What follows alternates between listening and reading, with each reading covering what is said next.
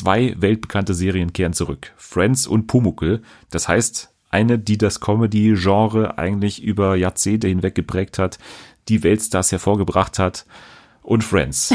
Außerdem sprechen wir über andere Serien, wie zum Beispiel die neue Netflix-Serie Gentified und über mein erstes Fazit zu Succession, was ich mir auch endlich mal angeschaut habe. Ich bin sehr gespannt. Außerdem ganz viele weitere News aus dem Reality-Bereich und aus dem Fiction-Bereich. Und wir spielen What's Wrong endlich mal wieder. Das alles jetzt bei Fernsehen für alle.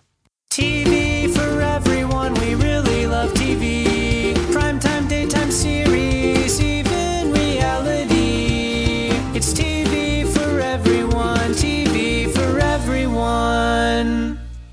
Welche Zahl ist es? Drei. Drei, genau. Und das ist eine? Null. Null. Zusammen ergeben diese Zahlen die Zahl 30. 30. Folge 30 heute.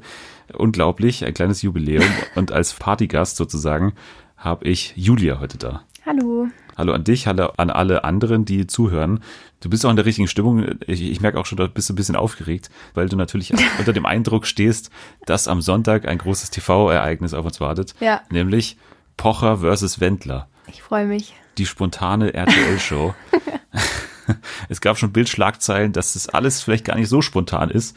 Da gab es ja kurz zur Erklärung diese ewige Hin- und Her-Schaukelei, diesen Streit, äh, medienwirksam inszeniert zwischen Oliver Pocher und dem Wendler, das sich auch dann bei Let's Dance noch hochgeschaukelt hat. Hast du das gesehen, diesen Ausschnitt? Ja, ich habe die, die Oliver Pocher und Wendler-Ausschnitte mir noch nachträglich angeschaut. Weil ich habe das ja gar nicht so richtig verstanden, was jetzt das Problem war an diesen speziellen Let's Dance Moment da. Also da war es einfach nur so, dass der Wendler da natürlich im Publikum saß. Ja, ich glaube, es war einfach, es war ihm einfach unangenehm und peinlich, weil er da wieder durch den Kakao gezogen wurde die ganze Zeit. Aber es hat sich ja davor eigentlich schon zugespitzt. Ja. Der Hauptstreit war doch davor, als der Wendler auch klagen wollte oder geklagt hat. Ja, angeblich und, alles. Ähm, ja. Jetzt im, im Rückblick sozusagen ist es ja alles also es war davor natürlich schon ein Spiel mit den Medien und jeder wollte natürlich die Aufmerksamkeit einfach haben und die Schlagzeilen.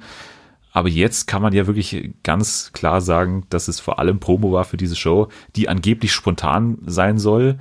Spontanes Programm genommen von RTL, aber da kann man ja auch mal überlegen, wie spontan, genau, mm -mm. Wie, wie, spontan kann so eine Show überhaupt sein, weil du, du brauchst ja ein Publikum, du brauchst ein, ein Studio, du brauchst eine Show, du brauchst äh, eine Crew dahinter, die sich die Spiele ausdenkt und so. Das muss ja alles schon seit mindestens Wochen, wenn nicht sogar Monaten angedacht gewesen sein. Und deswegen wirkt dieser Streit jetzt für mich irgendwie so im Rückblick so ein bisschen inszeniert. Ja, ich finde es jetzt auch doof. Also ich, ich habe den Streit äh, gerne und amüsiert verfolgt und auch immer bei Pocher alle Videos angeschaut. Aber ich muss sagen, jetzt im Nachhinein, wo man weiß, dass es eben geplant war oder wahrscheinlich auch abgesprochen, finde ich es wieder blöd. Also jetzt finde ja. ich es gar nicht mehr lustig. Davor, Davor war es lustig. Blöd. Es war blöd, aber es war unterhaltsam und jetzt okay. ist es nur noch blöd. Ja, also ich glaube spätestens mit dem Video vom Wendler am Samstag, äh, wo mit er sich dann Duell, genau, wo, er, genau, wo er gesagt hat, jetzt das war der Schritt zu viel, dass er irgendwie ihn begrüßt hat in der Live-Show. Das war der Schritt zu viel für den Wendler. Also spätestens seit dann weiß man eigentlich, dass da irgendwas nicht gestimmt haben kann. Und dann am Tag danach kam halt auch die Ankündigung, naja, wir werden es uns anschauen. Ich werde vielleicht nächste Woche dann ein paar Worte dazu sagen. Also es stehen auch noch nicht so viele Sachen jetzt fest. Es wird halt eine normale Spielshow, wie halt äh, Schlag den Star oder sowas auch. Äh, Moderation Laura von Torra. Ach, ich dachte erst Laura Müller. nee, besser. nee, aber äh, gutes Stichwort Laura Müller und hier diese Amira Pocher, mhm. die sind auch in irgendeiner Form dabei in der Show. Ach Gott. Steht, steht schon fest. Okay. Also es soll anscheinend Spiele geben und in gewissen Spielen dürfen Laura Müller und Amira Pocher ihren Männern helfen. Also ich schaue es mir auf jeden Fall an, aber ich finde, es klingt alles blöd jetzt. Ja. Ohne also jetzt negativ zu sein, aber dadurch, dass es jetzt alles schon wieder so abgestimmt klingt, finde ich es auch nicht mehr interessant. Ja. Also davor war es echt cool und ich fand auch nicht, dass es vom Pocher gemein gegenüber dem Wendler war. Ich meine, der hat ja selber seine blöden Videos gedreht, aber ähm, da fand ich es wirklich noch lustig. Ja. Als sie damit angefangen haben oder jetzt auch mit dem Musikvideo, was er nachgestellt hat, hast du das ja, gesehen? Aber jetzt diese ganze Show und die ganzen geplanten Spiele finde ich ein bisschen affig. Aber gut, ich lasse mich überraschen. Ich schaue es mir auf jeden Fall an, denke ich. Ja, und ich, ich glaube, glaube, auch die Einschaltquoten werden. Ich glaube auch, dass die ganz gut sein, sein werden, ja. weil es macht ja aus allen Winkeln eigentlich Sinn für RTL und für den Wendler und für Pocher. Erstens machen sie ja eh schon, haben sie richtig gute Quoten gehabt mit Wendler bei Let's Dance weil ja. er natürlich immer die Quoten irgendwie nach oben schraubt. Man wollte sehen, was Laura Müller da macht. Dann kann man natürlich die Show perfekt bewerben in, in der heutigen Ausgabe von Let's Dance, auf den Sonntag dann hinweisen. Dann gibt's natürlich auch aktuell diese Doku-Soap bei TV Now, wo auch perfekt Cross-Promo gemacht werden kann. Pocher hat seinen neuen RTL-Exklusivvertrag unterschrieben, das heißt auch perfekt für ihn. Also es macht eigentlich für alle Beteiligten Sinn, deswegen ist es nicht wahnsinnig überraschend, dass es diese Show gibt. Aber wie findest du jetzt eigentlich, wenn wir schon beim Thema sind, wie findest du, dass, ähm, dass da jetzt Let's Dance mit reingezogen wird? Weil ich muss sagen, ich habe mir zwar jetzt die letzten Jahre ein bisschen weniger, aber ich habe eigentlich immer gerne Let's Dance geschaut. Und jetzt nicht mehr. Und jetzt finde weil es halt einfach ein bisschen ausgenommen von diesem ganzen Trash war. Und jetzt ist es halt auch komplett voll mit Trash. Und der Fokus liegt nur noch auf Laura Müller. Und ich meine, an sich bin ich ja ein Trash-Fan, aber ja. in dem Fall finde ich es ein bisschen, ja, schade auch für die anderen vor allem, dass jetzt wirklich nur darüber gesprochen wird. Das kommt mir jetzt schon wieder zugestellt. Da bin ich wahrscheinlich alles. auch der Falsche, die man da fragt, weil ich habe mir zum ersten Mal seit Jahren wieder eine Folge extra angeschaut bei Let's Dance. Also für mich trifft erwartet. es zumindest ein bisschen zu, was du gerade gesagt hast. Also ich finde es besser so. Ich weiß nicht, ob es so stark auch im Wendler-Fokus stand, weil es gab ja schon auch noch andere Momente, wie zum Beispiel, dass Cindy, äh, also ich habe es nicht nee, ganz nicht Cindy hier, Ilka Bessin war anscheinend auch ja ganz schlagfertig da in ja, der ersten Folge und so. Habe ich gehört. Naja. Aber wir lassen uns überraschen. Wir lassen uns überraschen und werden dann berichten, wie Pocher versus der Wendler war. Schluss mit lustig ist die offizielle. Ja. Ja, und davor natürlich am Freitag noch die erste Folge von der sechsteiligen Doku, Laura und Michael. Die war, Darf, ja, oder? ja, genau, aber die war ja schon bei TV Now. Bei TV Now, genau, aber am Freitag online. läuft sie. Genau, ich habe sie auch noch nicht gesehen, weil ich habe ja immer noch ich kein TV Now. Naja. So, wir wollten aber auch noch über andere Themen sprechen als über den Wendler. Das ist ja ein omnipräsentes Thema. Aber wir wollten in dieser Folge eine kleine Empfehlung aussprechen. Zumindest ich kann schon mal sagen, es ist eine Empfehlung für mich.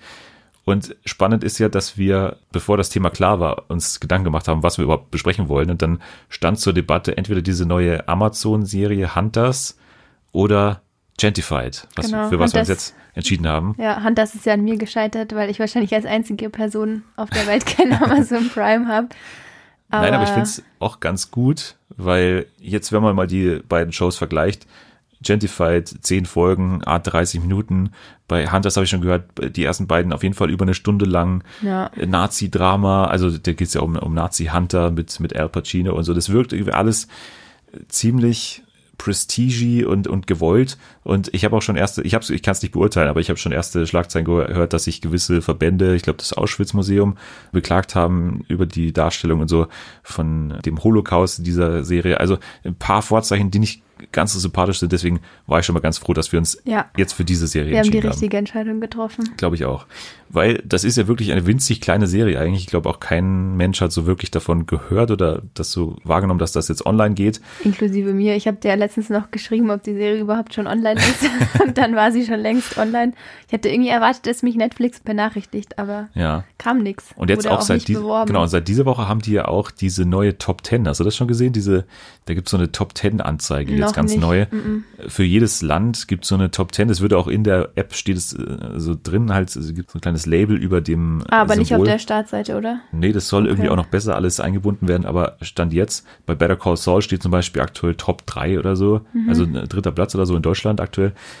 Und da war das eben auch nicht drin. Ist ja auch für einen Neustart ungewöhnlich, dass das nicht okay. sofort abgeht. Ja. Aber da kann man schon erkennen, ein kleineres Publikum. Deswegen bin ich ganz froh, dass wir das kurz hier präsentieren können und, und äh, uns anschauen, worum es geht. Ist auch ganz interessant, weil ich habe mir äh, dir auch einen Artikel geschickt, den habe ich mir auch durchgelesen. Da geht es so um die Entstehungsgeschichte davon. Und da kann man schon sehen, was es für eine winzig kleine Produktion war, die irgendwie seit Jahren gepitcht wurde in, in diversen Räumen mit diversen äh, Anbieterchefs, also Streaming-Anbieter, TV-Sender und es waren immer viele interessiert. Letztendlich sind sie dann zu Netflix gegangen, weil sie gesagt haben, da haben sie die größte Reichweite. Da können sie auch die meisten ansprechen, die sie ansprechen wollen, also von eher ärmeren Communities, sage ich mal, die jetzt nicht mehr traditionell Fernseh schauen. Und es passt auch gut zu Netflix. Finde find ich vom auch. Thema. Ja, finde ich auch. Und von der ganzen Gestaltung her. Dann sag doch mal was zum Thema. Worum geht's in, in Gentified grundsätzlich? Also es geht um die, um eine Latino-Gemeinde in Los Angeles ja. Und genauer genommen um einen Taco-Laden, der eben von einem älteren Herrn, dem Casimiro, geleitet wird. Und ähm, der leitet es gemeinsam mit seinen Enkeln und mit seiner Familie beziehungsweise näheren Bekannten. Und es geht eben darum, dass quasi jetzt in dieser Gemeinde immer mehr die alteingesessenen Latinos vertrieben werden sollen und eben durch fancy neue Geschäfte und neue Lokale ersetzt werden. Das sagt ja auch schon der Titel, also Gentrifizierung ist das Thema in so ärmeren Communities, in ärmeren Stadtvierteln, wo jetzt zunehmend irgendwie sich Künstler irgendwie auch äh, ansässig werden, wo dann auch gebaut wird, natürlich ausgebaut wird, irgendwie große Wohnungsanlagen und so weiter, wird alles in diese Communities verlegt und jetzt geht es so um den grundsätzlichen Konflikt.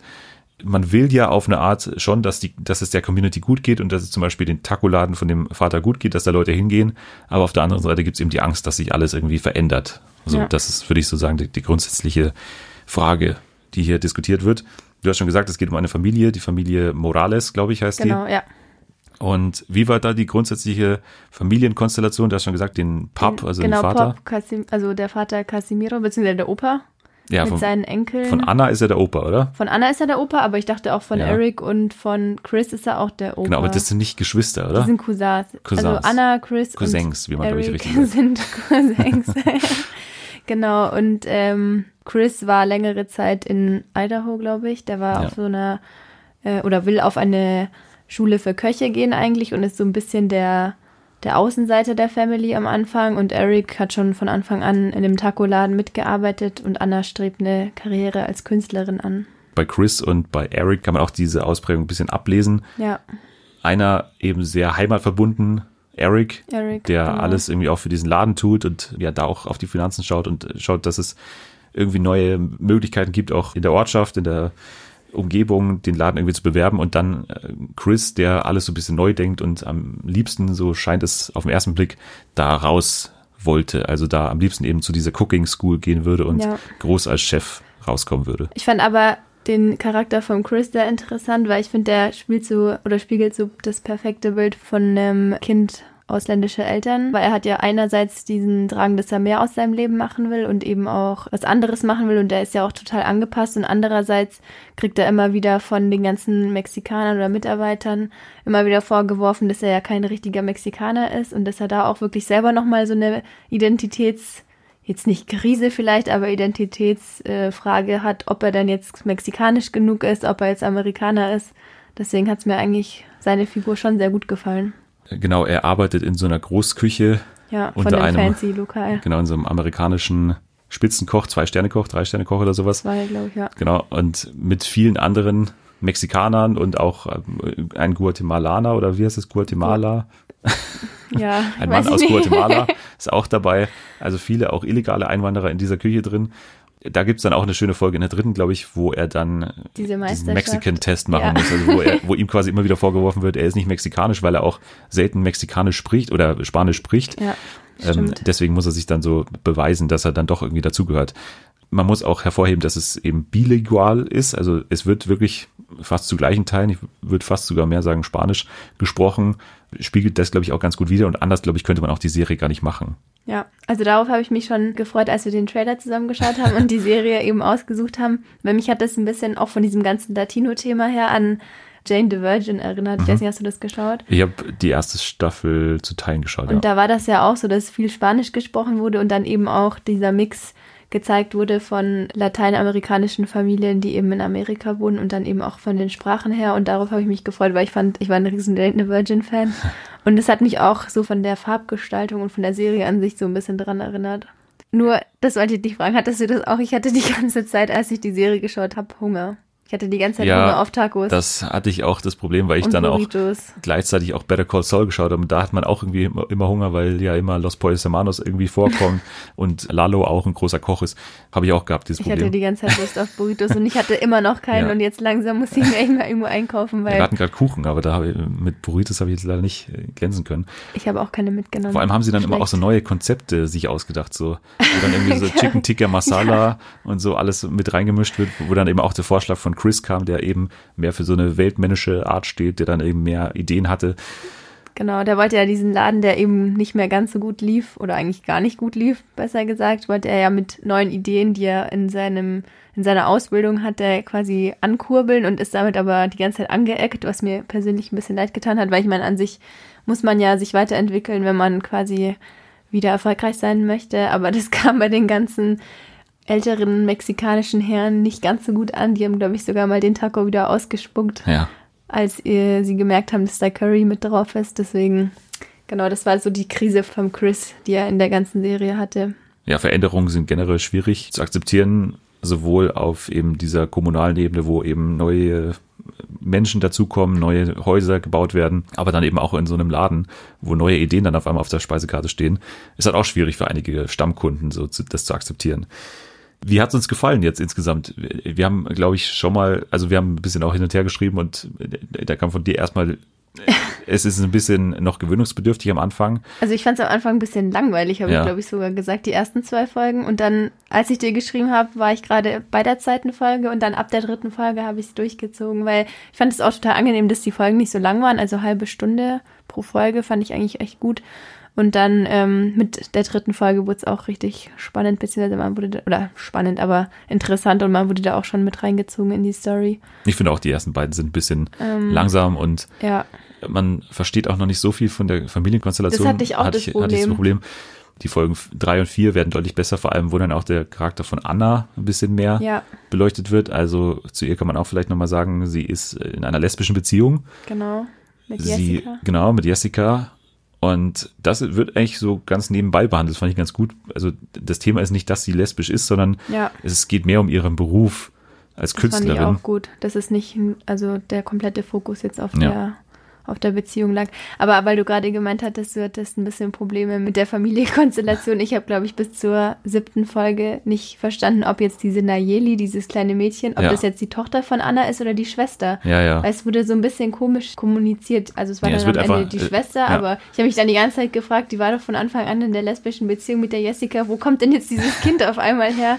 Aber dann hat sich rausgestellt, es ist die Schwester und sie muss einfach nur oft aufpassen diese Familie wird eh noch so ein bisschen dann mehr im Verlauf der Staffel beleuchtet, weil da geht es auch dann um die Mutter, was ich sehr gut fand, die Folge, wo ja. es sehr um sie geht, ist glaube ich die siebte oder achte Folge. Ich fand, das war fast die beste Folge. Ich fand auch, also da geht's dann vor allem um dieses Klischee dieser Latina-Mutter, die ja schon auch in Serien oftmals so dargestellt werden, ja. wie sehr streng, sehr traditionell, die ihren Kindern fast kaum Freiraum lassen. Und hier wird so ein bisschen das gezeigt, warum das manchmal auch so ist und wie sie sich vielleicht auch hinter den Kulissen verhalten. Also dann gehen wir eben mit der Mutter auch mal zur Arbeit. Ja, und, und vor allem, was die Mutter für eigene Probleme eigentlich genau, hat. Genau, das meine ich, ja. Und äh, eben dafür sorgen muss, dass die Familie überhaupt genug zum Essen und zum Leben hat. Und dann versteht man es ja auch wieder besser. Ja. Mir hat sie dann auch leid getan, muss ich sagen. Ja. Was sagst du zur Story von Eric und Lydia? Stimmt, also da gibt es auch noch eine Story. Also die sind, glaube ich, zum Anfang der Staffel getrennt. Ja, ja, aber die man, hat ein bisschen komisches Verhältnis. Genau, also, genau, man, man versteht eigentlich von Anfang an, dass Eric immer noch was von ihr will, auf jeden ja. Fall. Die hat, glaube ich, den Nachbarladen mit ihrem Vater zusammen, oder? Die genau, haben diesen, die haben eine Bar. Genau, das fand ich auch ganz schön eigentlich. Es war jetzt, was man auch schon mal natürlich gesehen hat, so eine Beziehung. Also, Vielleicht deswegen fand ich es wieder toll. ja, klar, es ist eine gewohnte Story, die hat einfach funktioniert. Also ja. jemand, der wieder jemanden zurückerobern will, quasi. Und es gibt ja auch noch ein Kind, das gerade im Bauch sich befindet. Ja, genau. ja, das wird dann eben auch schön zu Ende erzählt über die zehn Folgen hinweg. Auf jeden Fall, die letzte Folge war auch sehr spannend mit dem, das verraten wir jetzt natürlich nicht, das nee. Ende, aber ich bin auf jeden Fall gespannt und jetzt auch voller Erwartung, ob eine zweite Staffel kommt, aber ich denke mal schon. Ich ja, es. es. gab auch einige Serien, die Netflix jetzt schon nach der ersten Staffel abgesägt hat und dadurch, dass jetzt nicht so viel darüber gesprochen wurde, weiß man ja. nicht. Die Serie ist jetzt nicht, glaube ich, wahnsinnig teuer. Ich, ich glaube, da könnte man schon eine auch. zweite Staffel sich gönnen. Was ich aber sagen muss, für das geringe Budget wirklich tolle Sets für dich. Also man, man also gerade der Taco-Shop, aber auch so die ganzen Straßen und auch die Kostüme fand ja, ich. fand ich auch. Die sind irgendwie, also ich kenne mich natürlich nicht aus, ich war auch noch nicht in der Gegend, aber ich finde, man merkt, dass diese Leute, die es gemacht haben, also Marvin Lemmes und Linda Yvette Chavez, dass die das sehr authentisch gemacht haben. Also gerade so, wenn ich mir den Vater zum Beispiel anschaue, was der mal anhat, diese Gürtel und so und diese, mhm. man kann sich richtig vorstellen, das dass, das, und den genau, dass das wirklich authentisch ist das sind auch Creator, die das zum ersten Mal machen. Die machen zum ersten Mal in, in ihrem Leben eine Serie. Und dafür fand ich es wirklich schon ziemlich gut. Ja, fand Gra ich auch. Gerade auch erzählerisch. Einige Episoden, die fast alleine stehen können. Da gab es eine fünfte Episode mit einem erfolglosen Mariachi. Oh, ich wollte ich auch gerade sagen, Sänger. der arme Mariachi-Sänger, der hat mir so leid getan mit seinem Sohn. Ja. Also ich finde es immer toll, wenn, wenn es immer auch so einzelne Episoden gibt, die so ein bisschen rausgelöst sind und ich finde, das war auch eine ganz große Stärke, weil wir eben auch schon angesprochen, diese Folge mit der Mutter hatten. Dann hatten wir wieder Folgen, die sich eher auf die Beziehung Eric und Linda, dann hatten wir den Spanisch-Test und so. Man, man kann sehr gut sozusagen bestimmen, was die einzelnen Folgen so bezwecken sollten. Und ja, und ich fand es auch wirklich gut, dass mal die komplette Handlung von der Latino-Familie gespielt hat, weil ich meine, es gibt ja in den USA natürlich viele Latinos und ich finde, die werden in den Serien meistens, wenn dann nur als Nebenrolle dargestellt, oft negativ. Und ich finde es wirklich gut, dass da jetzt auch mal ein Fokus drauf gelegt wurde und auch die ganze Kultur ein bisschen gezeigt wurde, beziehungsweise auch die Personen einzeln auch Stimmen bekommen haben, beziehungsweise man auch deren Schicksale gesehen hat und womit die halt im, im Alltag auch zu kämpfen hatten. Und von daher finde ich auf jeden Fall gelungene Serie. Genau, ich glaube, so können wir es stehen lassen. Schaut mal rein und vor allem immer bedenken, dass es wirklich eine Debütserie ist, wie ein Debütroman, eine Debütserie von zwei jungen Leuten, die über Jahre diese Idee gepitcht haben. Von daher glaube ich, ist es mal wert, das eher auszuchecken als vielleicht so ein Prestige-Projekt wie bei Amazon mit Hunters. Ja. Würde ich jetzt eher mal da drauf springen. Finde ich irgendwie charmanter und ja, war Und man kann sich gut am Abend einfach mal zur Entspannung anschauen, weil ja. es von, vom Thema her nicht so anstrengend ist. Das auf jeden Fall. Man muss Lust haben auf Untertitel natürlich, das muss man bedenken, aber ich glaube, da kann man drüber hinweg ja, Doch. Ja, so viel zu Gentified. Wir machen gleich weiter mit ein paar Fiction News und ein paar größeren Serien, die zurückkehren. Und zwar Friends. Hast du davon schon gehört, dass es Ich habe schon davon gehört, aber meine Schwester Comeback ist, glaube ich, der größte Friends-Fan auf dieser Welt. du nicht? Äh, ich weiß nicht, also ich darf man das überhaupt sagen? Wahrscheinlich werde ich, ich nie kein, wieder eingeladen, ich aber ich habe nicht, ich habe tatsächlich, glaube ich, nur drei Staffeln Friends geschaut. Ich finde es auch überschätzt ein bisschen. Es ist natürlich so ein Kult und es ist auch ein bisschen Wohlfühl, Fernsehen und so. Ist ja alles schön und gut, aber ich war da eh immer bei King of Queens vor allem, natürlich, und bei, eher bei Seinfeld und bei Curb und so. Das, das war eher mein. Macht nichts, aber das ist für mich ein bisschen besser als, als Friends. Aber Jetzt hast du ja schon gesagt, das ist nicht ganz klar oder so. Es ist zumindest auch bei vielen, vielleicht auch bei deiner Schwester nicht ganz angekommen, was da überhaupt geplant ist. Ja. Weil es ist wieder eine Neuauflage, es ist wieder ein Comeback oder so. Mhm. Es ist einfach nur bei HBO Max, dieser neue Streaming-Anbieter, der jetzt dann auch bald kommt, die ja die Friends-Rechte haben, in den USA zumindest, gibt es jetzt ein einmaliges Special mit allen Schauspielerinnen und Schauspielern, also den fünf Friends und die kommen jetzt alle nochmal zusammen und es ist eher so wie das DSDS-Wiedersehen quasi. Es ist unscripted, das okay. stand in der Ankündigung. Das heißt, es werden keine Drehbücher geschrieben. Es mhm. wird mehr oder weniger ein Interview-Special sein. Okay. Wie die dann einfach nur in dem alten Drehort, das ist schon so, dass die auf dem alten Warner Brothers Gelände da auch in der richtigen, im richtigen Studio und so dann da rumsitzen und eben miteinander sprechen über Friends und so. Aber es ist weder ein, eine, also es ist natürlich eine Re Reunion der Schauspieler, ja. aber die werden nicht in ihren Charakteren spielen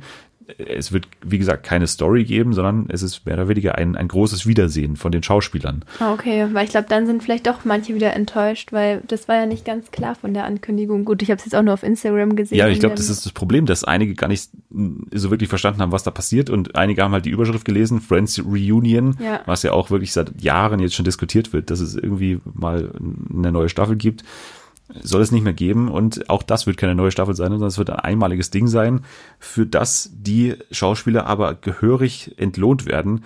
Alle Stars sollen dafür, für dieses eine Special 2,5 Millionen Dollar bekommen, dass, sie, dass sie einmal ein paar Interviews geben, ein bisschen zusammensitzen.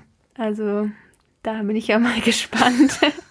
Wie lang soll das Ganze sein? Eine Stunde oder? Ich gehe mal davon aus, aber das wird bestimmt alles vertraglich auch fixiert sein für 2,5 Millionen glaube ich auch, dass die ein bisschen was machen müssen auch, aber ja, es ist halt vor allem ein Marketing-Gag, mehr oder weniger von HBO Max, die sich da natürlich nochmal in die Schlagzeilen katapultiert haben, mit einer Überschrift, auf die man seit Jahren gewartet hat. Aber ich glaube, das Special dann, was dann dabei rauskommt, ist nicht das, was viele erwarten und worauf dann auch viele gewartet haben. Ja, wobei die andere Frage wäre auch, ob man da jetzt nochmal eine Staffel draus machen könnte. Ich meine, da sind ja jetzt Ewigkeiten vergangen und worüber soll denn dann nochmal eine ganze Staffel gehen? Naja, es geht ja eh um nichts bei Friends. Also ja, das sind ja eh Geschichten, die man jetzt immer erzählen kann.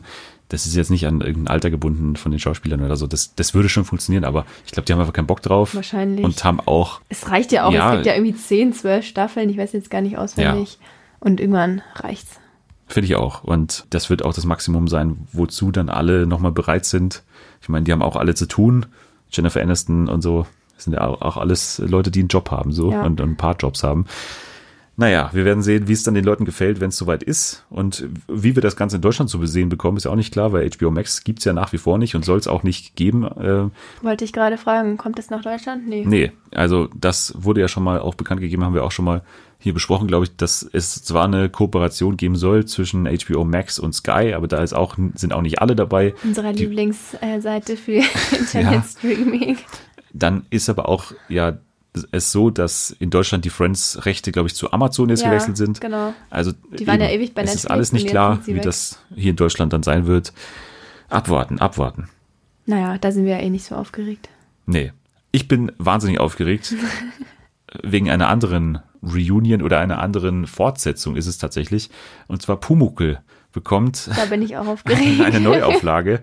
Und das macht mich schon sehr aufgeregt auf diese Fortsetzung, weil es gibt jetzt eben ein neues Studio, eine neue Produktionsfirma, die jetzt dafür verantwortlich sein soll. Die hat sich die Rechte eben gesichert an Pumuckel.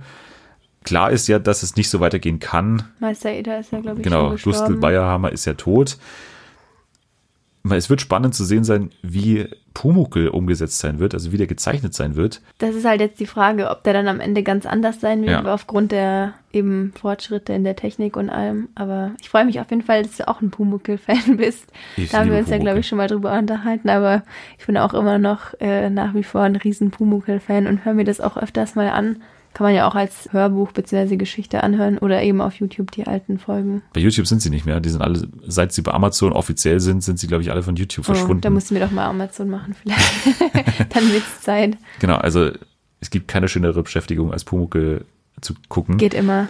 Wirklich. Und einige Folgen haben wir auch hier schon mal im Weihnachtsspecial und so nochmal hervorgehoben, die dann auch für gewisse Anlässe perfekt sind. Ja, es wird spannend zu sehen, wie das jetzt umgesetzt wird, vor allem Pumuckel selbst. Ich glaube, dass die sich da, also wie sich das alles angehört hat, glaube ich, sind die alle riesen Pumuckl-Fans gewesen. Ich glaube auch, dass die schon den Charme auch verstehen dahinter. Es wird natürlich spannend zu sehen sein, wer jetzt die neue äh, Figur sein wird, zu der Pumuckl dann irgendwie hingeht und die sichtbar, also für die er sichtbar ist. Ja. Weil es braucht ja einen neuen Meister Eder. Das wird schon mal schwer sein, weil Meister, Meister Eder, Eder war, war der Beste. ja, also das wird richtig schwer, dann Ersatz zu finden. Aber eben auch die technische Umsetzung weil wir hatten ja auch viele Kinderserien, die jetzt neu aufgelegt wurden. Meister, äh, nicht Meister Eder, äh, Biene Meier zum Beispiel. Heidi wurde ja alles neu Fand animiert. Fand ich aber alles nicht so gut. Ja, eben. Deswegen. Das war alles richtig kacke, weil ja. dann irgendwie auch Helene Fischer auf einmal den, den Titelsong singt und so. Also ich hoffe, dass die das mehr verstehen, was so die Serie ausgemacht hat. Ja, vor allem, dass es dieses Urbayerische und diesen Humor auch beibehält, der ja. eben vor allem von Meister Eder ausging. Ja, also hoffe ich auch, dass deswegen, das wirklich also aus heutiger Sicht, wenn man das noch anschaut, der Gustl Bayerhammer war ein unfassbar guter Schauspieler. Der hat ja wirklich mit nichts gespielt. Der hat ja mit Luft gespielt die ganze Zeit und hat trotzdem so ein gutes Timing immer gehabt, so, so ein Gespür auch für Comedy gehabt. Das kann man aus heutigen Sicht viel besser irgendwie einschätzen, was das so schauspielerisch aus für eine Leistung der war. Der war so gut, dass er für mich für immer Meister Eder bleibt. Denke an ja. Namen als du ihn gerade gesagt hast. Ich kannte gar nicht seinen richtigen Namen, ja. weil er einfach immer Meister Eder bleibt. Ich bin sehr gespannt, bin was das gespannt. werden wird. Ich werde auf jeden Fall das mir angucken, weil. Weiß man schon, wann es losgeht? Nee, gar nicht. Ich glaube, die haben sich jetzt einfach, also die Überschrift war, glaube ich, dass sich jetzt eine neue Produktionsfirma eben die Rechte gesichert hat und die haben gesagt, sie wollen das nochmal gerne neu versuchen, neu auflegen. Moderner natürlich. Man kann es ja. ja. auch nicht, äh, da gab es auch ein paar Sachen, die jetzt vielleicht man heute nicht mehr machen kann. Also gerade wenn man so denkt an die ganzen Hausfrauen, die da zum Beispiel gezeigt werden und so, äh, der, der Freund hier, der Bernbacher mit seiner Hausfrau, da war sie zwar eindeutig immer diejenige, die ihn so, also die ihm, wie sagt man, unterm, die ihn unterm Pantoffel, unterm Pantoffel hat, genau. Ja. Da, da muss man sich vielleicht schon ein paar andere Geschichten überlegen, aber ich glaube, das werden die machen. Ich hoffe drauf, obwohl man immer vorsichtig sein muss bei so Nostalgie-Serien, die dann eben neu aufgelegt werden. Nicht, dass es zu sehr in der Neuzeit spielt, am Ende, dass Pumuckel dann ein Smartphone hat und auf Instagram ja. unterwegs ist. Äh, Pumuckel der Tinder äh, Weiß ich jetzt nicht so genau, wie ich das finden würde, aber wir sind auf jeden Fall dabei. ja, mal gucken, wie das wird. So, wir waren auch gerade schon bei Streamingdiensten. Disney Plus kommt ja jetzt im März nach Deutschland. Mhm. Am 24. März geht's los. Und da kann man jetzt schon sich diesen Frühbucher-Rabatt sichern. Man kann das jetzt schon auf irgendwie disneyplus.de oder was auch immer sich buchen. Und dieses Angebot gilt eben nur fürs Jahresabo. Das heißt, normalerweise kostet es ja eben 6,99 pro Monat hier in Deutschland und 69,99 im Jahresabo. Und wenn man sich das Jahresabo jetzt schon so bucht für ein Jahr, also klar, Jahresabo dann spart man sich 10 Euro. Okay, aber ja. laufen da jetzt wirklich nur die Kinder-Disney-Filme oder laufen da auch? Naja, also das ist ja, wie gesagt, ein Zusammenschluss von wahnsinnig vielen Studios. Also Fox, ja, wie gesagt, haben sie sich gekauft. Dann natürlich National Geographic. Weil ich dachte, das war lange Star nicht klar, Wars. ob das jetzt in Deutschland wirklich nur die die Kinder-Disney-Sparte sein wird oder ob da wirklich auch ja. die anderen Sachen dabei sind. Ich glaube, das ist nicht ganz klar, weil einige Verträge noch laufen mit Netflix zum Beispiel. Das ist nicht ganz übersichtlich, wie das überhaupt geregelt ist. Also okay. Da gibt es bestimmt ein paar Filme, die noch fehlen werden und die sie auch immer mal wieder runternehmen. Ist ja Netflix bei Netflix nicht anders. Aber sie werden von Anfang an nicht alles drauf haben. Sie werden aber auch natürlich einige Kracher dabei haben. Vor allem Star Wars, glaube ich, wird in Deutschland schon ziemlich vollständig da sein, wenn man sich dafür interessiert. Also da gibt's auf jeden Fall eine Menge. Ich wollte es nur kurz hier erwähnen, weil es halt diesen Frühbucherrabatt gibt, für einige bestimmt interessant. Wenn man schon weiß, okay, da werde ich mir viel anschauen, dann lohnt sich bestimmt auch dieses Jahresabo, weil viel ist es jetzt erstmal nicht. Es ist eh ein Kampfpreis, mit denen die da am Start, an den Start gehen. Ja, 6,99. Kann man nicht. Günstiger meckern. als Netflix am Anfang. Und die große Serie, The Mandalorian, also diese Star Wars Spin-off-Serie, die ja in den USA schon relativ große Wellen geschlagen hat mit Baby Yoda als, als ja, Internetphänomen. Die wird in Deutschland ja auch dabei sein. Und jetzt ist klar, was ich ungewöhnlich finde, die erste Folge wird zwei Tage vor dem Disney Plus Start in Deutschland am 22. März bei Pro7 laufen. Also die erste Folge von dieser Serie läuft im Free TV. Sehr komisch. Ja, es wird anscheinend eine riesige, also es wird damit gerechnet, dass das eine riesige Promo-Aktion dann sein kann für Disney Plus, mhm. weil natürlich, wenn du die erste Folge schaust, willst du weiterschauen. Ja. Wird bestimmt auch dann den Disney Plus Spot in den Werbepausen geben. Ja, finde ich eine ungewöhnliche Maßnahme, aber finde ich ganz sinnvoll, eigentlich für alle Beteiligten, weil ProSieben macht auch am gleichen Tag so einen Star Wars Tag, der passt natürlich auch perfekt ins Programm. Bist du Star Wars Fan? Nein, überhaupt nicht. Ich habe doch nie Star Wars geschaut. Das ist komplett egal, also von daher. Hast du die Filme gesehen? Ich glaube, einen habe ich, hab mal gesehen, einen, aber ich glaube den dritten Teil als Kind und ich fand es total. Also mir ist es mir ist es äh, unspannend auch, ja. Okay. Ich wollte es nur erwähnen, weil es natürlich ein großes Franchise ist und vor allem für auch viele diese interessant auf genau für, und diese Taktik auch finde ich auch so interessant aus Sicht, wie Streaming-Anbieter mit dem linearen Fernsehen auch immer noch zusammenarbeiten und dass die auch aufeinander angewiesen sind, weil es gab auch schon ein paar Disney Plus Spots, also glaube ich auch während des Dschungelcamps zum Beispiel gab es mhm. auch ein, zwei Spots mal hin und wieder klar, das ist auch ein Weg, wie man das eben bekannter machen kann. Und das ist jetzt natürlich die Extremvariante, dass man tatsächlich eine ganze Folge dann zeigen wird in Free TV. Ich bin auch gespannt auf die neue Staffel von Stranger Things. Oh ja. Und da gab es jetzt ein kleines Lebenszeichen, dass das die jetzt begonnen Valentins, haben zu drehen. Ja, genau, das war das Valentinstagsgeschenk von Stranger Things oder vom Cast an die Fans. Und da wurde ja eben, können wir ja schon spoilern, oder ich meine, das ja. wurde ja schon veröffentlicht, da wurde ja eben dann die Frage geklärt, die sich alle gestellt haben am Ende der dritten Staffel, ob Hopper tot ist oder ob er wiederkommt und er kommt wieder.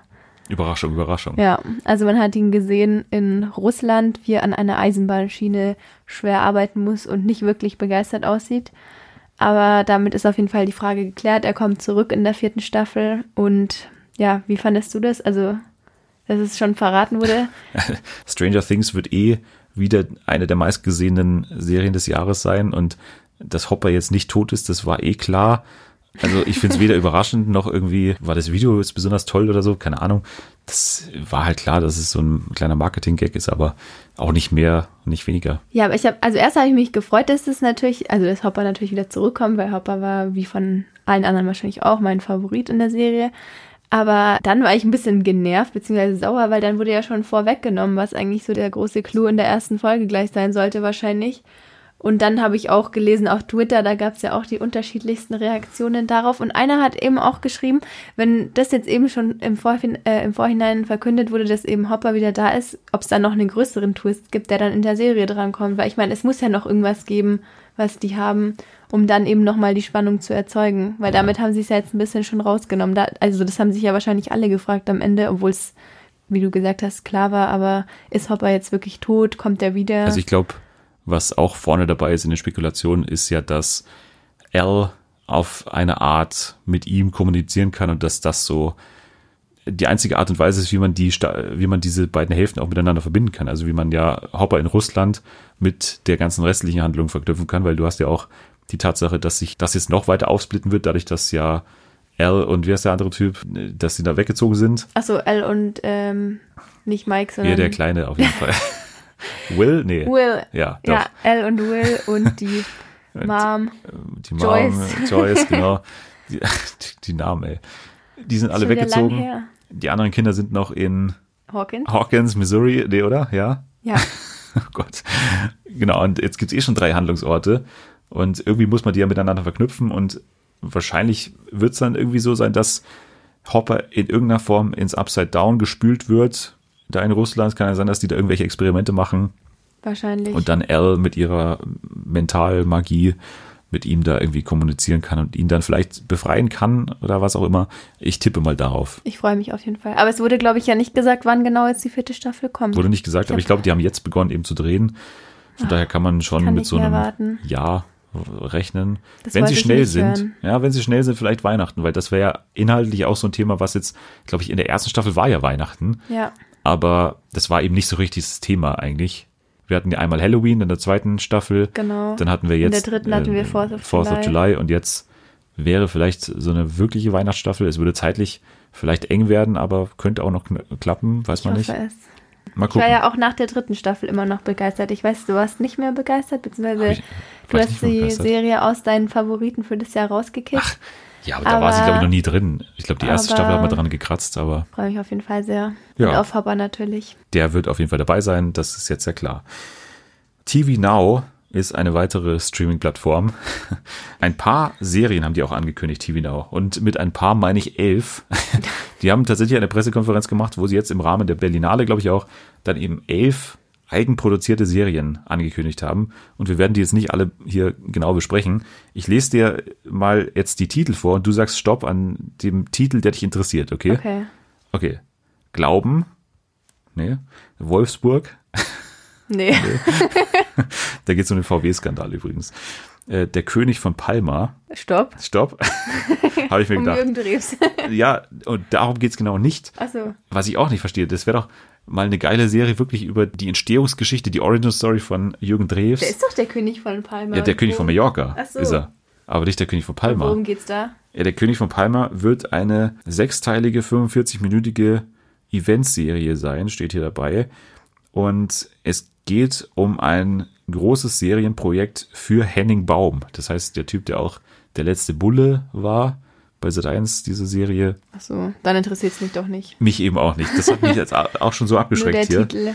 Nee, dann schaue ich mir das doch nicht an. Es geht um einen Familienvater aus dem Ruhrgebiet, der samt seiner Familie Anfang der 90er aus Dortmund nach Mallorca auswandert, um einen kleinen Biergarten an der berühmten Playa de Palma zu eröffnen. Hm. Und dann erlebt dieser Laden eben einen kometenhaften Aufstieg und dann wird das ist anscheinend dieses am Ende. ja, weiß ich nicht, aber dann wird anscheinend dieses Geschäft, was er da hat, so ein bisschen wahrscheinlich auch in die illegale Szene so ein bisschen reingezogen. Also Okay. so, so tippe ich das mal. Ja, es, es klingt jetzt auch so ein bisschen nach Comedy, so ein bisschen dabei. Henning Baum war ja auch immer auch so ein bisschen der harte Bulle da. Ja, aber dann finde ich es doch nicht so interessant. Ja, ich auch nicht. Disco Bochum gibt's noch. Für die Das klingt auf jeden schon Fall ganz gut. trashig.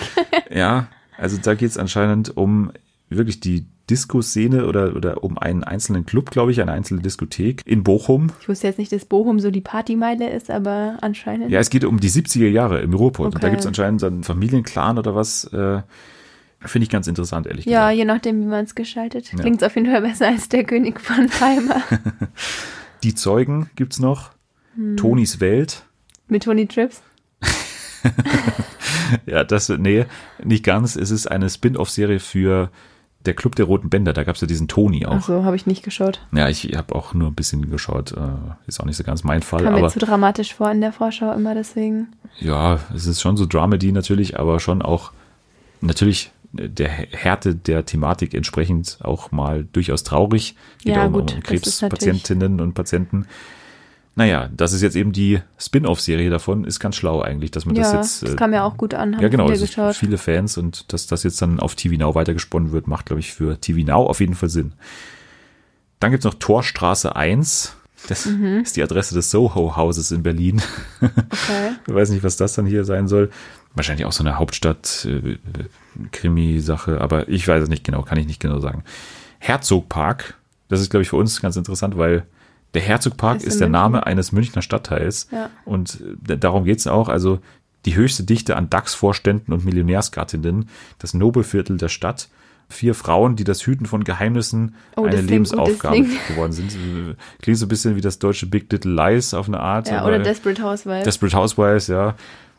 Sechs mal 45 Minuten wird eine Dramedy, also nicht so ganz, also eher, eher wahrscheinlich sogar Desperate Housewives so ein bisschen. Finde ich jetzt auch ich mal mir ganz. Vorstellen, dass ich mir das sogar anschauen würde. Und hier steht noch dabei eine interessante Information. Als Beraterin ist die ehemalige bunte Chefredakteurin Patricia Riekel an Bord. Mhm. Also es soll wohl auch dann so ein bisschen um diese okay. High Society. Ja, gut, das, das spricht mich jetzt am meisten an bis jetzt, ja. ehrlich gesagt. Thilo Neumann und das Universum mit Christoph Maria Herbst, Comedy-Serie. Oh, den finde ich aber gut. Es geht anscheinend um einen Mann, der eine Stimme hört auf einmal eine Stimme, die zu ihm spricht aus dem Universum oder so und der okay. dann irgendwie davon geleitet wird. Das Problem bei ihm habe ich halt immer, dass ich nur Stromberg sehe, wenn ich den anschaue. Ich weiß nicht. Also irgendwie der hat halt zu lang Stromberg gespielt, beziehungsweise zu gut Stromberg gespielt. Vor allem, das klingt ja jetzt nicht nach Comedy unbedingt. Doch, es ist für eine Comedy-Serie. Achso, okay, ja gut. Aber dann vielleicht würde ich es mir auch anschauen. Mirella Schulze rettet die Welt. Neue Serie von Ralf Husmann, also derjenige, der Stromberg geschrieben hat. Okay. Der auch Check Check gemacht hat zum Beispiel auch bei Join eben auch diese mit Katrin Bauerfeind, diese Serie. Ja, gibt's auch noch. Und unter Freunden stirbt man nicht. Gibt's auch noch. Ist der letzte Titel, den ich hier habe. Das hat dich jetzt am meisten angesprochen. Nicht die Desperate Housewives und ich. Ich finde dieses Disco Bochum auch ganz. Stimmt, das klingt auch gut, ja. Aber die zwei. ich bin ja nicht so ganz der Historien-Fan, also wenn es so in die Vergangenheit geht, aber 70er, glaube ich, und auch so Ruhrpott hat man das so noch nicht gesehen, glaube ich. Ja, das find stimmt. Ich, das klingt eigentlich vielversprechend. Finde ich mal ganz interessant, ja. Also so viel zu TV Now, die ganzen neuen Serien. Eine neue Serie, die zwar nicht für TV Now entsteht, da glaube ich, gibt es noch gar keine Heimat. Mrs. Germany. Und das wird eine Serie sein, die sich dreht um die Karriere von Angela Merkel. Mhm. Da, da wurde jetzt nur bekannt, dass ja da jetzt mal so eine Serie Bibel entsteht. Also das wird jetzt mal so gesammelt und dann wird ein Writers Room irgendwann gegründet. Aber es wurde anscheinend auch schon eben nachgefragt bei Angela Merkel selbst und die ist jetzt in Kenntnis gesetzt darüber, okay, da entsteht was, aber okay. sie wird nicht irgendwie dran teilnehmen oder, okay. oder mitwirken oder so. Aber die haben sich jetzt erstmal das gesichert und darum geht's jetzt erstmal. Gut, bin ja. ich mal gespannt vielleicht so ein bisschen deutsches The Crown, so ein bisschen. Habe ich auch gerade dran gedacht. ja. Je nachdem, wie, ob es gut gemacht ist oder ich nicht. Weiß, also man, man weiß ja tonal noch überhaupt nicht, wird es eine Comedy oder wird es ein bisschen Comedy-mäßig oder so. Es kann natürlich sehr schnell dann so sein, wenn irgendwie Angela Merkel überhaupt nicht ausschaut und, und redet oder so wie Angela Merkel. Es soll natürlich auch keine Parodie werden. Ja, das habe ich mich auch gerade gefragt. Also es wird ja wirklich schwierig, jemanden zu finden, der die dann spielt, weil es muss ja einerseits authentisch sein und andererseits ja eben auch keine, ja. keine Parodie werden. Mal Bin gucken. ich mal gespannt. Wen sie da finden. Es gibt ja immer dieses ganz bekannte Merkel-Double, das irgendwie auch für die Heute-Show immer so eingesetzt wird oder so. Das also wenn ja die, Schauspielerin. Ja, wenn die da ähm, Angela Merkel spielen würde, dann wäre es auf jeden Fall. Dann wird es auf jeden Fall in die äh, Comedy-Richtung ja. gehen, ja. Naja, Jetzt wollten wir aber noch ganz kurz sprechen über einzelne Serien, die wir jetzt so ganz kurz auch abhandeln wollen. Und zwar Succession. Da haben wir einen kleinen Zwischenstand, weil du ja, angefangen hast. Angefangen. und jetzt haben wir, glaube ich, kurz vor der, nicht glaube ich, ich weiß es ja, wir haben kurz vor der Aufnahme die Folge 6 geschaut. Genau. Kleiner Zwischenstand, weil ich ja immer diese Serie jedem ans Herz legen möchte. Und jetzt, glaube ich, das auch mal von einer anderen Quelle zu hören, finde ich jetzt mal ganz gut. Wie also, hat es dir bisher gefallen? Mir hat es gut gefallen. Wir haben ja die erste Folge auch zusammengeschaut und jetzt eben die letzte, die wir geguckt haben. Auch sechste, zusammen. Ja. Genau, die sechste. Und ähm, du hast mir schon lange ans Herz gelegt, dass ich damit jetzt endlich mal anfangen soll. aber ich fand es echt gut. Also am Anfang habe ich ein bisschen gebraucht, um reinzukommen, aber das habe ich öfters bei Serien, hatte ich ja vorhin auch erzählt bei Gentified, das ist dann eben auch erst ab der zweiten, dritten Folge dass ich da eben hat. auch reingekommen bin, genau. Und dann, so war es auch bei Succession. Also ich glaube, mit der dritten Folge ging es dann bergauf. Und es war, glaube ich, ganz gut, dass du mir am Anfang, ähm, bevor wir angefangen haben, erklärt hast, dass es eigentlich auch eine Comedy, also oder man es auch mit Comedy nehmen muss, beziehungsweise auch mit Humor, weil es ähm, ansonsten schon eher irritierend ist. Ist es jetzt ein Drama, ist es Comedy, was soll es jetzt genau darstellen? Aber es ist auf jeden Fall sehr lustig. Ich finde es auch cool, dass ein bisschen so diese Unternehmensseite mit dabei ist, weil es ja einfach in vielen Unternehmen auch hinter den Kulissen, sage ich mal, wild zugeht, so wie auch bei den Roys. Und eben auch jedes von den Kindern auch auf die eigene Art und Weise lustig ist. Also mein Favorit natürlich Roman, aber die anderen enttäuschen auch nicht. Gespielt von Kieran Culkin, also der Bruder von Mac Macaulay Culkin. Und den finde ich echt gut, muss ich sagen. Ja, der wurde auch also für ein paar Preise nominiert. Ja. Leider nicht Jeremy Strong als äh, Kendall. Der ist auch. Der also wahnsinnig gut ist, finde ich. Ja. Man sieht in jedem Moment, finde ich, immer diese Tatsache, dass er in sich drin immer noch so ein kleiner Junge ist. Also man sieht ihn ja auch in ein paar Szenen, wie er immer noch so äh, ja im Auto dann rappt oder so. In der zweiten Staffel gibt es auch eine Szene, wo er wirklich buchstäblich rappt. Du hast schon angesprochen, man sollte davor sich ein bisschen über den Ton klar sein, glaube ich. Weil du hast auch gesagt, man braucht drei Folgen. Bei mir waren es auch drei, vier Folgen, wo man sich wirklich dran gewöhnen muss wie kann ich das, das hier überhaupt aufnehmen gerade? Was, also, was wollt ihr jetzt genau von mir? Weil auf Vor dem allem, Papier. es ändert sich so schnell alles. Also irgendwie Ja. die Positionen, mit wem man jetzt mitfiebert oder wer, wer, also man denkt dann, okay, die Person hat gute Absichten, die Person hat böse Absichten und im nächsten Moment wird alles wieder über Bord geworfen und es ist schon wieder völlig unklar, wer wie steht zu der Firma und zu dem Vater und alles generell ist es ein bisschen schwierig zu verstehen von Anfang an. Genau, grundsätzlich geht es ja darum, also Succession ist ja das Wort Nachfolge quasi, also es geht um die Nachfolge des großen Firmenchefs Logan Roy, der ein, hier würde man sagen, DAX-notiertes Unternehmen hat, eines der größten Unternehmen, Medien, ein Medienmogul quasi, der eben auch das Pendant zu Fox News hat, ATN News, also eher rechts, eher populistisch, sage ich mal, der jetzt eben mit einem Haufen Vetternwirtschaft seine Söhne da irgendwie im Vorstadt untergebracht hat.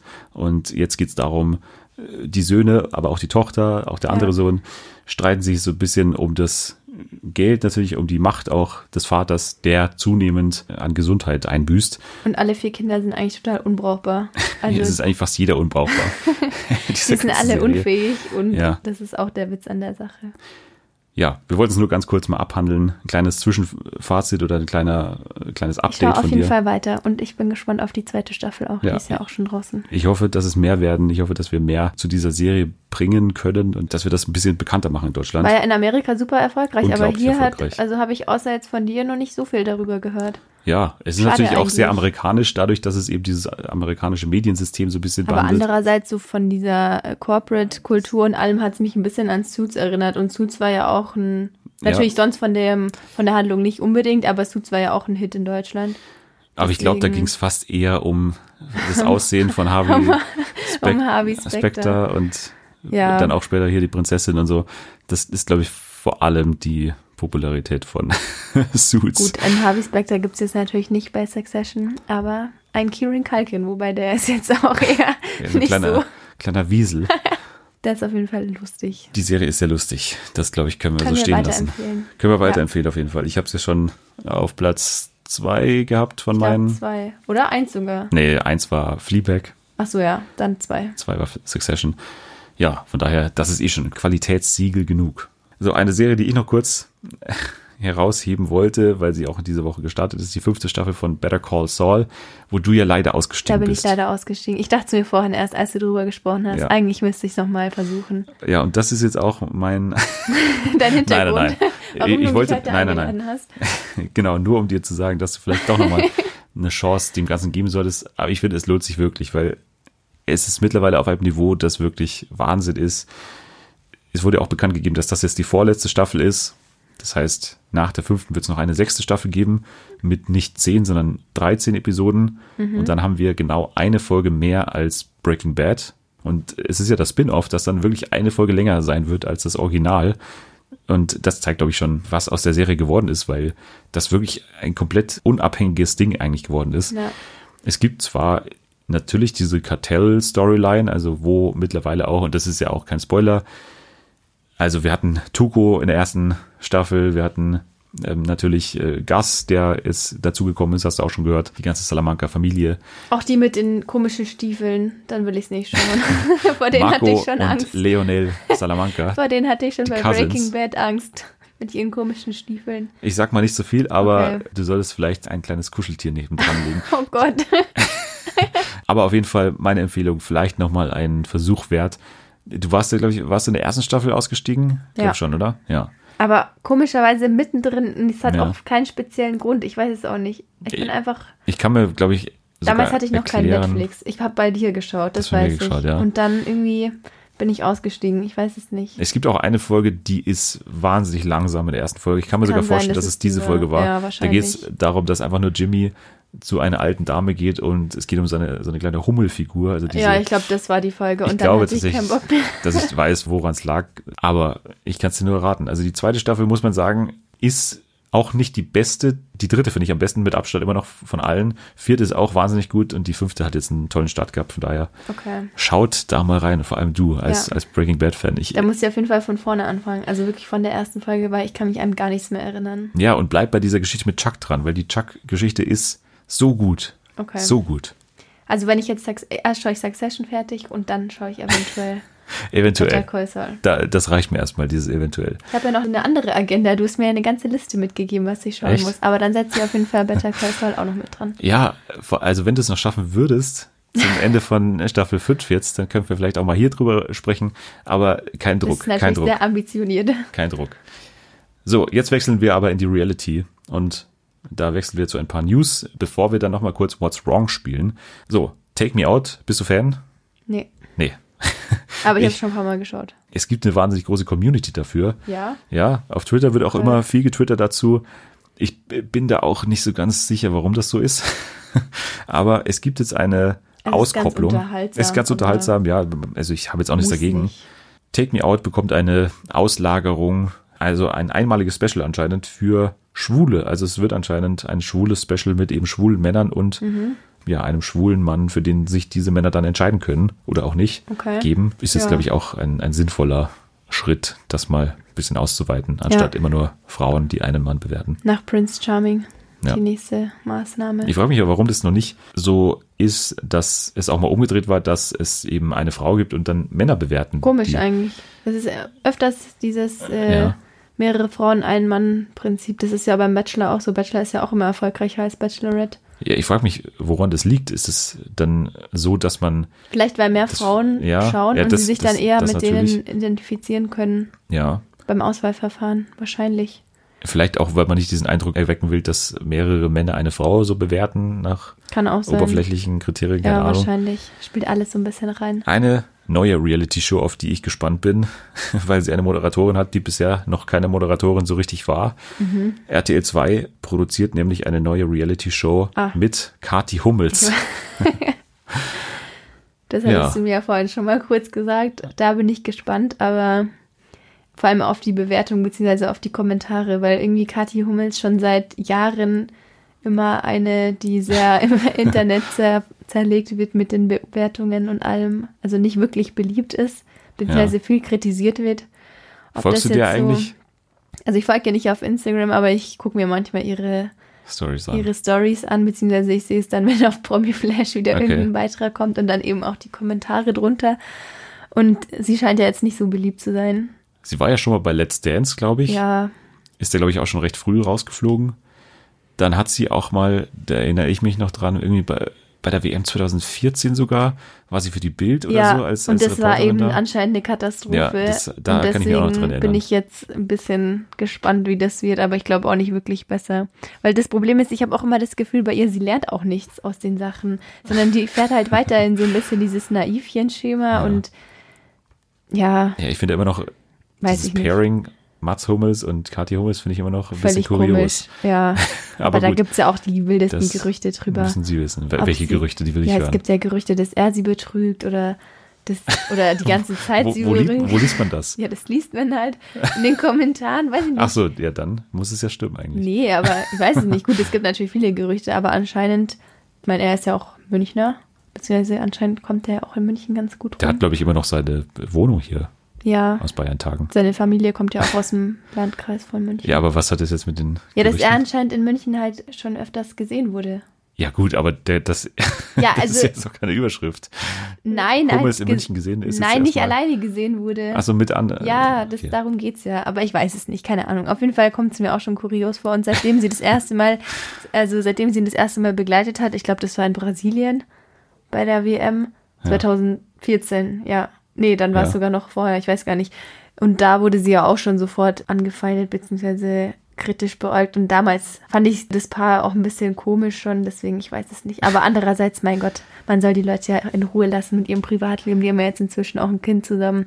Irgendwie wird schon passen, Denke ich auch. denke ich mal. Jetzt startet sie aber im Fernsehen durch und was jetzt spannend ist, dass dieses Konzept noch überhaupt nicht verraten wird, was da genau geplant ist. Also es ist eine Reality-Show, die in Thailand gedreht wird gerade. Die Dreharbeiten da, das sind ich gestartet. gesehen, die ist schon in Thailand gerade. Das, das hast du gesehen. Ich bei ihren Stories ja, genau. Gesehen. Die, ja. Es hieß auch, dass die Dreharbeiten eben gestartet sind.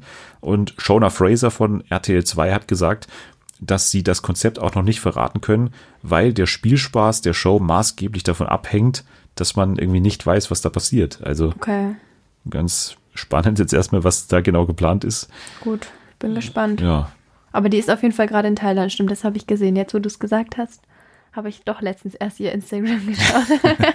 Und ihre du folgst ihr doch. nee, ich folge ihr nicht, aber ich krieg sie öfters mal vorgeschlagen. Hast du auch schon öfter mal was gehört von The Masked Singer? Also ich habe es nicht, ich habe keine einzige Folge Echt? geschaut letztes Jahr. Mm -mm. Aber ich habe jetzt auch schon wieder gesehen, dass zwei neue Kostüme, glaube ich, verraten wurden, beziehungsweise gezeigt nimmst mir hier wurden. alles vorweg. Zwei neue Kostüme sind bekannt. Ja, Und zwar, ich kann mich aber nicht mehr erinnern, welche, ehrlich ich gesagt. habe mir jetzt auch hier, ich hab, hätte gedacht, ich habe es aufgeschrieben, aber es sind, wenn ich mich richtig erinnere, das Faultier und das Chamäleon. Ja, stimmt, das Chamäleon, daran kann ich mich erinnern. Aber irgendwie, ich weiß auch nicht. Also ich habe es letztes Jahr nicht geschaut. Ich glaube, Ja. du hast es ja verfolgt. Ich habe es sehr intensiv verfolgt. Ich finde es auch nach wie vor Aber- eine tolle Sendung. Ich bin gespannt. Vielleicht schaue ich dieses Jahr mal rein. Ja, ich habe auch schon oft gesagt, wir Deutsche können da wirklich stolz sein, weil wir eine viel bessere Show machen als alle anderen Länder. Das Rate-Panel wurde jetzt auch bekannt gegeben und zwar ist die einzige, die diesen äh, Wechsel jetzt von Staffel 1 zu Staffel 2 überleben wird, ist Ruth, Ruth Moschner. Ruth Moschner, die ja genervt hat wie keine andere in der, ja, in der Jury letztes Jahr. Und sie darf Wahrscheinlich bleiben. genau deswegen darf sie bleiben. Klar, sie war natürlich wahnsinnig extrovertiert, hat bei jedem Song irgendwie ge geheult, hat irgendwie da rumgeschrien und ist aufgestanden, hat mitgetanzt und alles Mögliche. Oh Gott. Also, ich schäme mich gerade ein bisschen, obwohl ja, ich es kein einziges Mal Es gesehen habe. unangenehm. Sie hat natürlich auch gut mitgeraten, muss man sagen. Sie kennt auch so einige. Sie hat der Bülent Ceylan damals irgendwie äh, gekannt, hat den auch während der Dreharbeiten da irgendwie dann auch mal gesehen. Bei der anderen Sendung hat ihn irgendwie auch ausgefragt und so. Das hat schon was gebracht auch. Aber wenn ich jemanden behalten hätte, hätte ich äh, Colin Ulmen Fernandes behalten. Ja. Max Giesinger fand ich jetzt auch nicht so toll. Aber jetzt ist auch bekannt, es wird jetzt eine Person weniger sein in dem festen Panel. Mhm. Also eine Person fällt ganz weg und statt der beiden kommt Ray Garvey dazu. Okay. Ja, Ja. bin ich mal gespannt. Hätte ich auch darauf verzichten können. Der war auch in der ersten Staffel schon einmal als Gastjuror dabei. Hat sich jetzt da für mich jetzt nicht wahnsinnig empfohlen, dass ich jetzt ihn jetzt fest da brauche, aber okay. Ray Garvey, Ruth Moschner und ein wechselnder Gastpromi Jede Folge dann jemand anderes oder wie? sind dabei, genau. Aber jetzt bei den Kostümen fällt jetzt noch keiner ein, der jetzt da drunter sein könnte. Wahrscheinlich nicht. nicht. Kathi Hummels, Nee, die wäre eher, was wäre die denn für ein Tier? ein Pudel vielleicht oder sowas. Ja. Ja, sowas in der Pudel Richtung. Vielleicht. Ja. Ich weiß nicht, bei dir? Hast du da Ja, schon? also Chameleon ist natürlich wieder so eine Sache, da könnte man wieder an einen Schauspieler denken. Ja, aber jemand, der natürlich, wandelbar ist. Genau, der wandelbar ist, der, äh, Vielleicht auch vom, vom Look her, von der Optik her wandelbar. Wer ist denn vom Aussehen her wandelbar? wer hat sich denn komplett verändert? Benny Kiekhaben, der Ex-DSDS-Kandidat, der mit den der komplett anders aus, aussah, letztens beim DSDS-Wiedersehen. Weiß ich, nee, ist aber der der, bekannt der, genug? Ich weiß ja nicht, wie bekannte Leute- Nein, nein, nein, nein.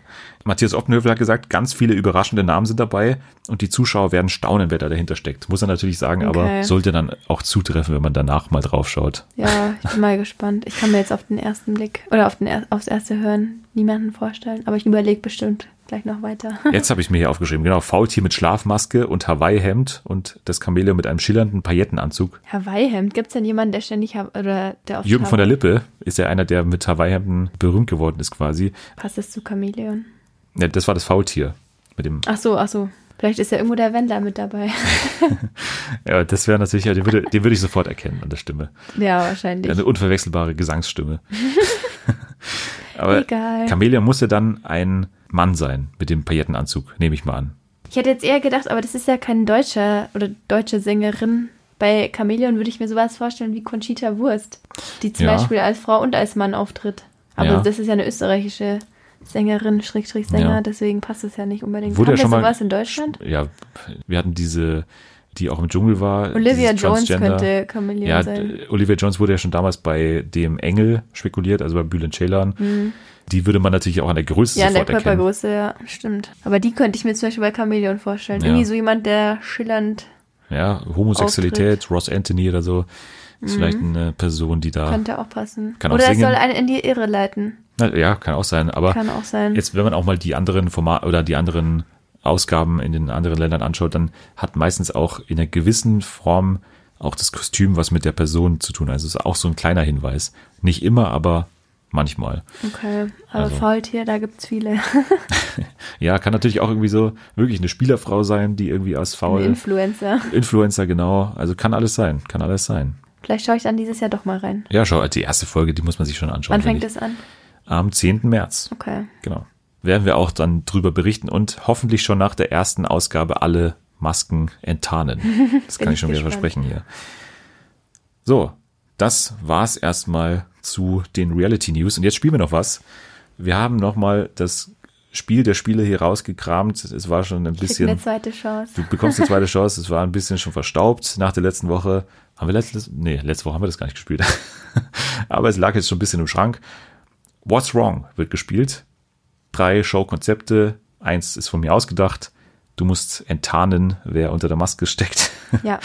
okay. Und diesmal habe ich eine Strategie. Du hast eine Strategie, okay, eine da bin ich mal drauf äh, gespannt. Ja, letztes Jahr, äh, letztes Jahr, bei der letzten Folge habe ich mich ja dann nochmal abbringen lassen, weil du wieder du wirst jetzt reingeredet hast.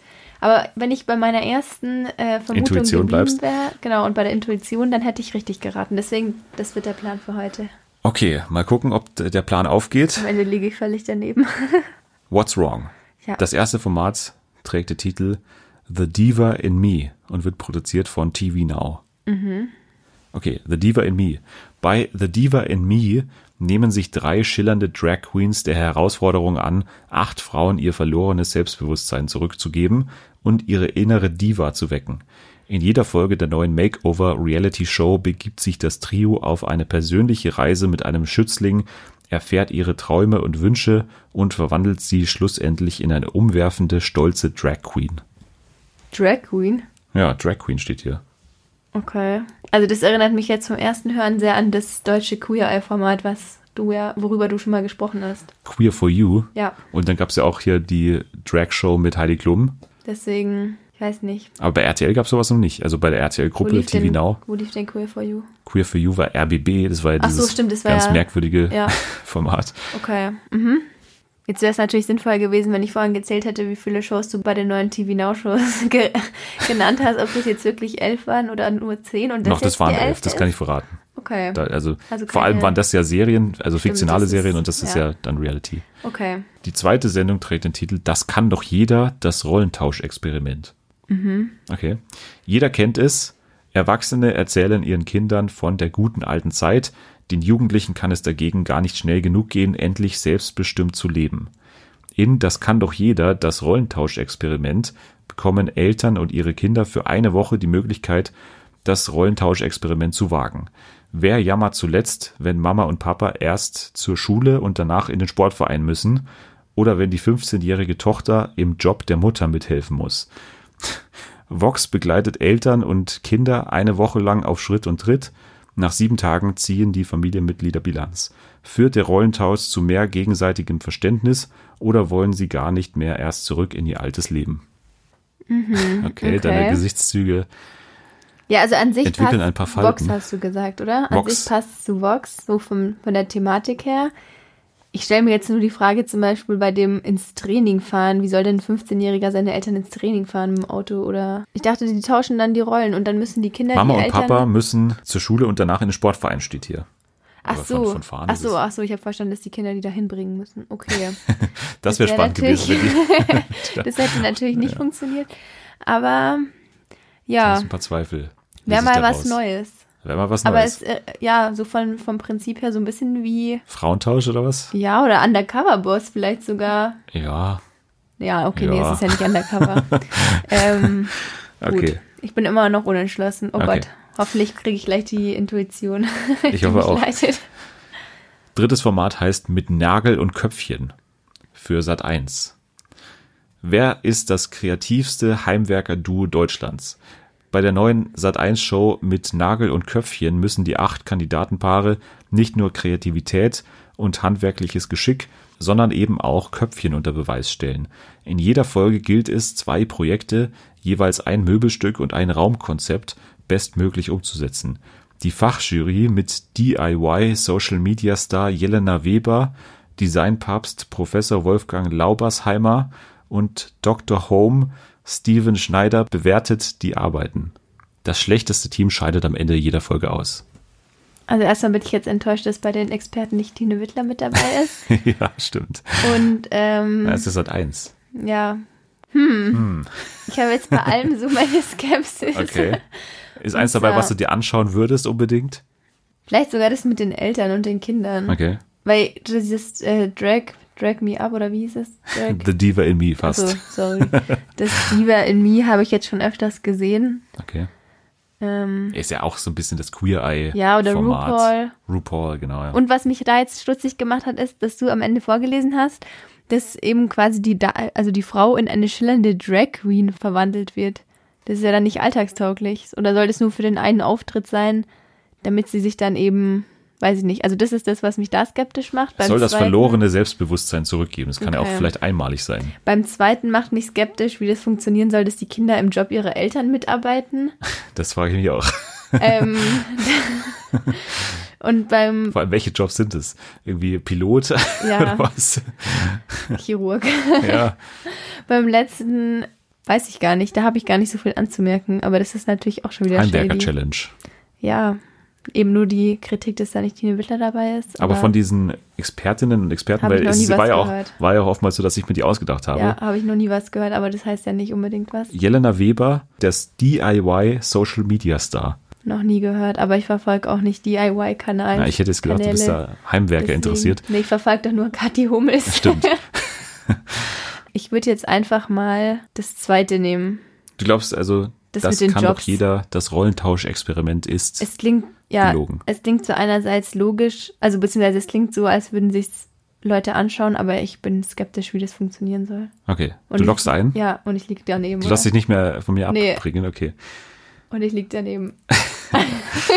What's wrong, war die Frage und ich kann sagen, du hast recht. Uh. Ja, du hast äh, alles richtig gemacht, aber ich finde es ja schon mal ein Lob für mich, dass das das Format ist, das du am ehesten anschauen würdest. Ja, doch. ja, hast du gesagt, für ja, deine Aussage. Ich auch. Ist ja, auf jeden Fall interessant. Damit Aber gebe ich mich zufrieden. Also äh, dann gerne Vox kann gerne mal wieder anrufen, durchrufen und dann machen wir das. Nur wenn ich aber dann auch mal, ja, was kann ich da überhaupt machen? Ich bin ja gar kein Elternteil, bin auch kein, also Kind bin ich schon, aber. Kannst ja, mit deiner Mama mitmachen. Kann ich machen. Kann ich machen. Naja. Also leider, weil, leider wird es nichts. Also leider sehen wir nicht den kleinen 14-jährigen Tobi in dem Piloten-Outfit. Ja, das war jetzt tatsächlich wirklich das Einzige, was mich hat stutzig werden lassen. Aber ansonsten glaube ich schon, dass es auch funktionieren würde im Fernsehen. Also in gewisser Art und Weise. Ich weiß nicht, dass sie dann vielleicht halt einfach mitgehen ins ja. Büro oder so und dann sehen ja, die Eltern haben auch Stress. Ja. Und, und, dann danach noch einkaufen müssen, alles. Genau. Also ich glaube, das würde schon zu mehr gegenseitigem Verständnis äh, ja. führen, aber. Ja, auf jeden Fall interessant. Leider nur ausgedacht. Aber ich bin ja froh, dass meine, meine Taktik und meine Strategie heute funktioniert hat. Ja, sehr gut. Und dann wünsche ich dir viel Spaß mit den beiden Formaten The Diva in Me und mit Nagel und Köpfchen. also viel Spaß. Schaut euch das an. So, jetzt sind wir aber wieder am Ende und wie immer bleibt nur die Frage übrig. Kann man dir irgendwie folgen? Kann man dich irgendwie mal angucken? Eigentlich nur bei Instagram. Vielleicht okay. reposte ich mal was von Katja Hummels. Nein, mache ich nicht. Stimmt, da kann man ähm, sich mal unter de, deine Follower-Liste äh, anschauen, wer ja. da noch so an Influencerinnen dabei ist. Auf Twitter bin ich tatsächlich nur zu Dschungelzeiten aktiv. Okay, gut. Dann werde ich das verlinken. Genau. Dein Instagram-Account.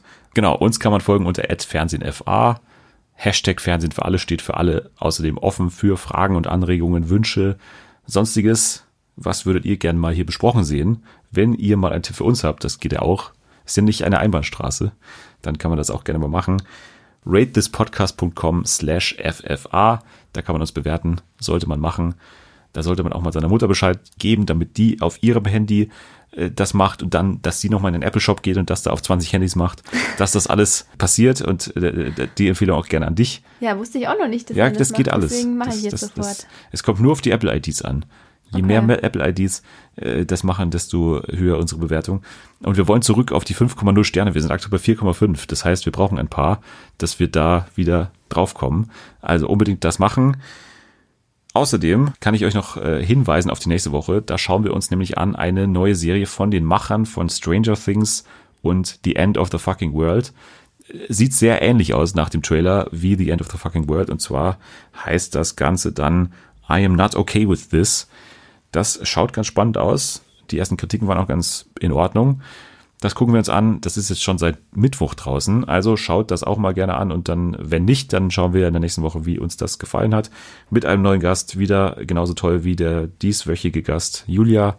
Danke fürs Hiersein. Danke, Dennis, dass ich wieder da sein durfte. Gerne. Und bis nächstes Mal. Bis nächstes Mal ist hoffentlich schon bald. Dann vielleicht zu Better Call Saul. Wobei wir da vielleicht noch mal ein paar Zwischenstopps dazwischen machen. Muss ich mal schauen. Das Muss ist auf jeden schauen. Fall ein Vorhaben. Succession und Better Call Saul steht auf deiner Liste, auf eurer hoffentlich auch. Wir können erstmal nur sagen, dass jetzt hier erstmal nichts mehr passiert. Wir trinken jetzt auch unseren Tee aus, wobei das gar kein Tee mehr ist. Das ist schon kalt alles. Das ist eigentlich nur noch Wasser mit, Eistee. mit Eis. Genau, Eistee ist es eigentlich nur noch. Und ihr könnt eigentlich sowas schon mal abschalten, weil hier passiert jetzt erstmal nichts mehr. Wir machen jetzt erstmal Schluss. Deswegen, tschüss. Ciao.